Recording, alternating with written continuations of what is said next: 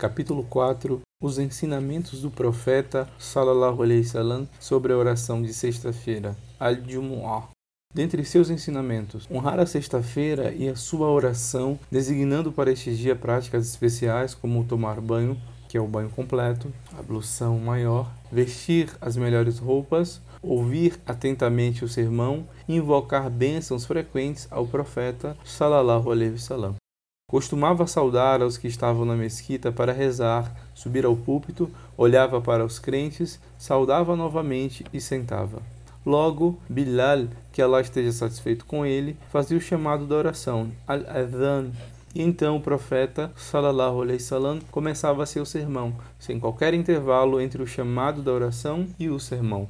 Enquanto estava discursando, recostava-se em um arco ou bastão, mas isso foi antes de se adotar o púlpito. Fazia o sermão de pé, sentava brevemente depois da primeira parte e se levantava para a segunda parte do sermão. Pedia aos presentes que se sentassem próximos a ele e que ouvissem atentamente. Dizia que um homem não deveria se dirigir ao outro para que não perdessem a atenção, já que isso seria considerado uma distração e anularia a recompensa de sua oração do Jumu'ah.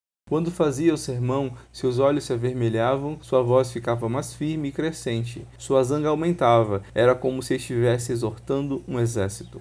Costumava fazer um sermão curto, aumentando a oração.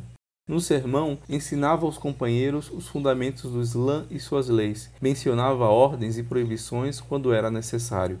Interrompia seu sermão por qualquer necessidade inesperada ou para responder a uma pergunta e logo retomava seu discurso. Podia até descer do púlpito se houvesse necessidade, retornando logo após findo o problema. Tratava de assuntos da atualidade em seus sermões e, quando notava a pobreza em sua comunidade, exortava a caridade. Apontava o dedo indicador quando mencionava Allah e, se houvesse seca, invocava Allah por chuva. Logo depois da oração do Jumu'ah, entrava em sua casa e fazia a suna de duas rak'ah. Também dizia aos que rezavam a oração do Jumu'ah que fizessem quatro rakat da oração suna. Fim do capítulo.